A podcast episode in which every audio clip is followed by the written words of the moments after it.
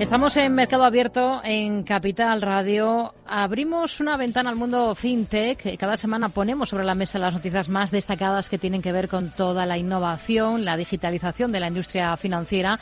Y cada semana está con nosotros en este espacio Fest Moves Inés Muñoz Vidal, experta en fintech y responsable de ventas para el sur de Europa de Mambú. Hola Inés, ¿qué tal? Muy buenas tardes, bienvenida. Muy buenas tardes, Rocío. ¿Qué noticia nos trae esta semana que le ha llamado más la atención? Pues vengo a hablar del Open Banking, Rocío, y es que, bueno, de Open Banking venimos hablando desde hace mucho tiempo y de la PSD2 y al final siempre se ha ido buscando la manera de rentabilizar, de darle sentido sin conseguirlo del todo. Pues aquí hay una noticia que podría cambiar un poco las cosas y es que TrueLayer, que es el, el jugador de Open Banking del Reino Unido, es el primero en haber tenido, haberle, haber sido concedido, eh, habérsele concedido acceso a los pagos de cuentas del esquema SEPA. ¿Qué quiere decir esto, Rocío? Que aquellos que tengan eh, desarrolladas y habilitadas las APIs de Open Banking, recordemos, tanto para agregación de información como para lo que se llama iniciación de pago, que es mover dinero utilizando las APIs y esa tecnología, todos los los, mm, las empresas que tengan habilitadas estas APIs van a tener acceso, si las tienen, tienen las de TrueLayer, al circuito SEPA para poder hacer pagos de cuenta a cuenta. Eh, sin duda es un cambio importante porque facilita mucho, eh, bueno, primero le facilita lo que aquellos que han invertido en las APIs, eh, les facilita la, de la inversión y les facilita mucho los circuitos de, de pagos y de movimiento de dinero. Interesante, Rocío. Mm. Bueno, al margen de esto, hoy vamos a tratar el fintech desde otro ángulo tecnológico público, lo que llamamos GovTech y si hay muchos puntos de encuentro, aunque les parezca mentira. Por ejemplo, uno de los elementos que más aparece en FinTech es la inclusión financiera y precisamente la inclusión financiera es una de las grandes preocupaciones de lo que llamamos GovTech. Vamos a hablar de todo esto y para esto nos acompaña esta tarde en esta sección Rocío Suances, experta en emprendimiento e innovación. Hola Rocío, buenas tardes, bienvenida. Hola, ¿qué tal? Buenas tardes. ¿Por qué es tan relevante el territorio FinTech en el mundo GovTech? Eh, bueno, pues quiero empezar aclarando lo que significa GovTech, porque es verdad que tiene varias acepciones. Eh, yo dirijo un programa que se llama GovTech Latam de BitLab, del Banco Interamericano de Desarrollo, de su laboratorio de innovación y en colaboración con el IE, con la universidad. Y nosotros tenemos GovTech como el ecosistema de startups, scale-ups y pymes digitales que están dando solución a los grandes retos de las administraciones públicas, utilizando estas tecnologías innovadoras. Esto incluye, por supuesto, grandes retos, como dices, ¿no? de inclusión financiera o relacionados con temas eh, de seguridad, eh, eh financiación, etcétera. Em, desde algunas instituciones, GovTech se ha, se ha referido a algo más, más amplio que esto, ¿no? a todo lo relacionado con gobierno digital. Por ejemplo, el Banco Mundial utiliza esta acepción más amplia de eh, digitalización de los, de los gobiernos. Pero bueno, me merecía la pena hacer esta aclaración porque apartamos hablando de lo mismo, que nosotros hablamos de esto como el ecosistema de startups, scale-ups y pymes digitales alrededor de la, de la administración. Eh, ¿Y por qué es importante esto? Pues porque la tecnología de nuevos proveedores digitales, como bien saben eh, los que nos escuchen, ya han supuesto una revolución en sectores como la banca o la logística, pero todavía no ha llegado tan intensamente al, sector público. ¿no? Y el sector público lleva comprando tecnología muchísimos años, pero no tiene tanta experiencia en comprar innovación tecnológica de estos nuevos proveedores digitales, por lo que son necesarios estos espacios eh, que llamamos GovTech. ¿Y por qué, Rocío, cree usted que es tan relevante eh, eh, o, que hay un punto de encuentro entre fintech y govtech? Bueno, voy a contar primero que me parece interesante un poco de dónde nacen, ¿no? Y de dónde vienen estos programas eh, eh GovTech o dónde nace este término GovTech. esto nace porque hay muchísima innovación en el mercado que no está llegando a las administraciones públicas y de esto se dio cuenta el primero como no, el alcalde de San Francisco, ¿no? que fue la primera eh, ciudad en crear un laboratorio, un programa GovTech en la ciudad. Sí. Él vio que había muchísima innovación que, que existía en el sector privado y que estaba llegando a todas las grandes corporaciones, pero que no estaba llegando a su ayuntamiento. Y entonces puso a trabajar a todos sus equipos con estas startups para resolver los, los retos. Allá por 2013. Ahora es una fundación que trabaja con más de 50 ciudades en Estados Unidos. Em, y el punto de encuentro FinTech y GovTech es un poco, como decía Rocío al principio, esa parte de, inclusión financiera. ¿no? Eh, GovTech lo que, lo que trae consigo es que al final todos los ciudadanos, todo el mundo tenga acceso a mejores servicios. Un poco democratiza ¿no? el acceso a mejores servicios públicos y financieros. Porque al final si las administraciones públicas utilizan las mejores tecnologías que ahora mismo no están llegando al, al, a las, no están ganando las licitaciones, por, por, aunque los mecanismos de compra pública existen, no, no, no están incluyendo este tipo de, de soluciones, pues todos los ciudadanos nos quedamos sin ese acceso ¿no? a la mejor innovación. Sí, sin duda. Y, y, perdón un momento, cuando hablamos de soluciones GovTech, no hablamos de soluciones que tienen que ver con solo, o sea, que parece que al final hay startups que solo trabajan con gobiernos y no es así. Uh -huh. Entonces, al final, muchas empresas que trabajan con bancos o que trabajan con eh, aseguradoras, pues al final la idea es que vean esto como una oportunidad y un, de mercado, ¿no? De, de, que es un mercado muy grande donde pueden operar. Hablaba antes de, de, retos en su explicación, Rocío. ¿Cuáles serían los principales retos a los que se enfrenta el GovTech ahora? Bueno, yo creo que hay dos razones principales por las que no se da este acercamiento, ¿no? Como de manera natural entre startups y gobiernos. Eh, y por lo que son necesarios estos espacios de acercamiento, como los programas que estamos, eh, que estoy dirigiendo. Eh, por ejemplo, estas soluciones no tienen fácil llegada a las instituciones públicas por las barreras que todos nos imaginamos y si pensamos en un emprendedor, pues la regulación de compra pública, ¿no? Todas, esas, todas esas licitaciones burocráticas y difíciles, ¿no? A los que se enfrentan. El difícil acceso e identificación del comprador público, ¿no? Muchas veces eh, no sabes a quién va dirigida tu solución o quién es el que realmente compra. El coste de adquisición y el largo ciclo de venta de este, de este tipo de cliente, pero no más largo que el que tiene, puede tener una gran corporación, ¿no? Uh -huh. eh, la falta de espacios de conocimiento mutuo, eh, parece al final que las startups o las scale-ups son dos personas en un garaje, ¿no? Que no tienen seguridad, que no tienen eh, seguridad jurídica o que al final son como soluciones como poco sólidas y en realidad es todo lo contrario, ¿no? A lo mejor tiene incluso más seguridad que, que un proveedor tradicional y al revés, ¿no? La, a, la, a la startup, la administración pública le puede parecer como algo gris y inhóspito y con el que no, con el que no quiere trabajar ritmos, obviamente, pues lo mismo, ¿no? El ritmo de trabajo ágil de una startup pues no, no, se, no se lleva nada bien con el de la administración pública.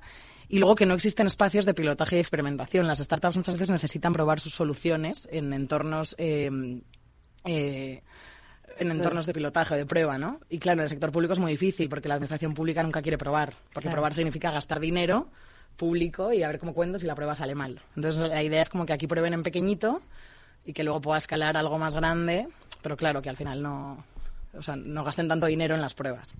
Y si pensamos para aterrizarlo y que se entienda un poco mejor en algún logro, algún ejemplo que en el que haya participado algún programa de lo que es el GovTech, que ya entendemos por lo que nos ha explicado, ¿no? que es un poco la aplicación de la tecnología en las administraciones públicas, eh, con todos los retos que eso conlleva. Pero algún logro que se haya conseguido y que usted haya podido presenciar.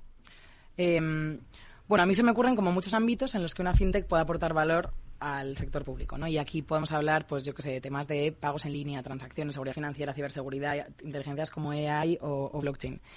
Y en concreto, nosotros, claro, yo he trabajado con 10 ciudades de América Latina, estamos trabajando con 10 ciudades de América Latina para que acaben pilotando con soluciones eh, digitales eh, eh, ¿no? innovadoras.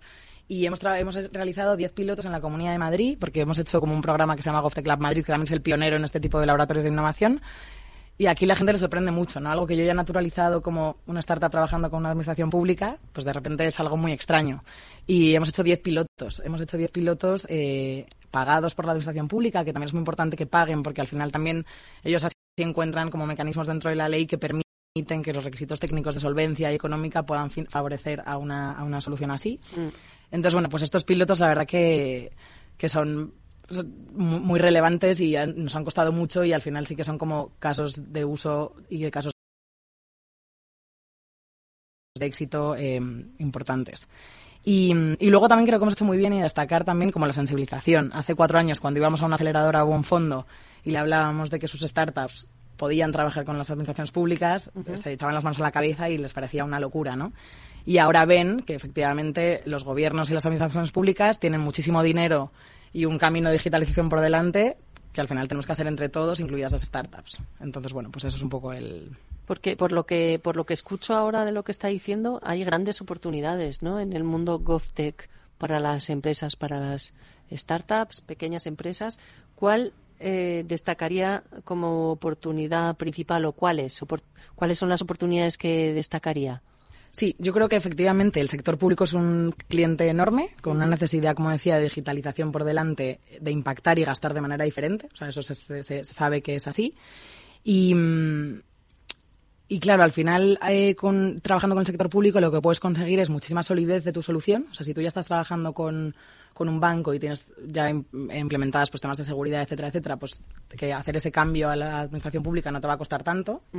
Em, y vas a escalar de una manera muy rápida. Y además te va a dar mucha solidez en el mercado, porque claro, tú cuando trabajas con una administración pública o con, un, eh, o con una ciudad, pues de repente ya aparece que tienes como, ¿no? como que ya estás validado porque trabajas con la administración pública. Las empresas que trabajan con, con, las administraciones públicas tienen como ciertos requisitos que ya cumplen. Entonces, al final eso te abre muchísimos mercados también. Y una vez aprendes a licitar, al final es eh, un poco copia-pega, ¿no? De otras licitaciones, como que al final tienes que aprender y tiene como una curva de aprendizaje alta, pero creo que una vez aprendes, es un, es un mercado enorme con muchísimas oportunidades. También de recurrencia. O sea, es muy difícil que un cliente privado te, te dé una recurrencia de, de 5 o 10 años y los clientes públicos y las ciudades, tenemos ejemplos de startups que trabajan de repente con una ciudad durante 10 años. Eso es oro si eres una empresa pequeña, ¿no? Hablo de, de, oportunidades. Ahora mismo para alguna empresa que nos esté escuchando Em, que le interese esto que está escuchando, ¿cuáles serían los requisitos para poder participar en esta gran oportunidad de la que nos habla? Claro, creo que para poder entrar en este mercado es clave conocer las reglas del juego ¿no? y desarrollar un producto que pueda competir. Eh, para eso, efectivamente, nosotros en nuestros programas, y eso es parte de lo que hacemos, acompañamos tanto a las ciudades como a los trabajadores públicos con formación para, ¿no? para que al final unos aprendan a trabajar con este tipo de soluciones y los otros aprendan a licitar y a, y a conocer mejor al, cliente público, que es diferente que el cliente privado. Pero animo a todas las startups que ya están trabajando en business to business, o sea, que ya tengan clientes privados, a que ¿no? miren hacia el cliente público como una potencial eh, oportunidad. Eh, si tienes, obviamente, como he dicho, un, eh, un producto que pueda competir. O sea, es verdad que la administración pública es un cliente exigente y, y, por, y por, suerte lo es, ¿no? Porque al final ahí está el dinero de todos y, y es como tiene que ser.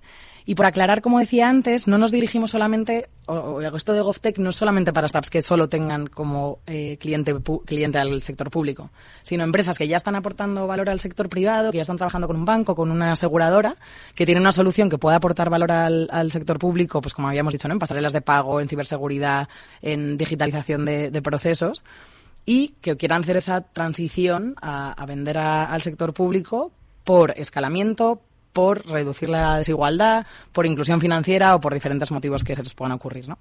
Así que, así que sí. Futuro. Eh, ¿Qué futuro ve que mm, sí? Pensando, esto cambia muy rápidamente, pero pensando a corto o medio plazo, eh, ¿qué futuro ve en, en este terreno GovTech? Pues mira, como lo estamos viendo, yo ahora, ahora veo que, bueno, hace 15 años era impensable, ¿no? Pensar que una startup o una empresa pequeña pudiese trabajar con la administración pública o con cualquier ciudad. Y era, y era lógico, porque hace 15 años no existía la red de empresas que existe ahora, ¿no? La red de emprendimiento. Pero ahora me parece al revés, me parece impensable que, que startups que están trabajando con las mejores soluciones digitales no estén trabajando con las administraciones públicas. Eh, entonces creo que lo que viene de GovTech es que esto se normalice. O sea, que las administraciones públicas eh, en los próximos 5 o 10 años aprendan que existen dentro de nuestra ley de contratación mecanismos de compra pública que permiten eh, generar unos mecanismos de solvencia económica y técnica para que estas empresas puedan ganar licitaciones y al final lo que decíamos, ¿no? Se normalice que, que esta relación, esta colaboración exista. Así que yo lo que veo es aquí es una oportunidad grandísima y muchísimo crecimiento por delante. Con esto nos quedamos, con esta visión tan positiva, tan optimista. Rocío entonces, experta en emprendimiento e innovación. Gracias por acompañarnos en este espacio, Mercado Abierto. Gracias a vosotras. Gracias también a Inés Muñoz Vidal, experta en FinTech y responsable de ventas para el sur de Europa de Mambú. Hablamos la próxima semana. Muy buenas tardes. Buenas tardes, gracias. Ahora sí, actualizamos noticias, información y regresamos para afrontar la segunda hora de Mercado Abierto.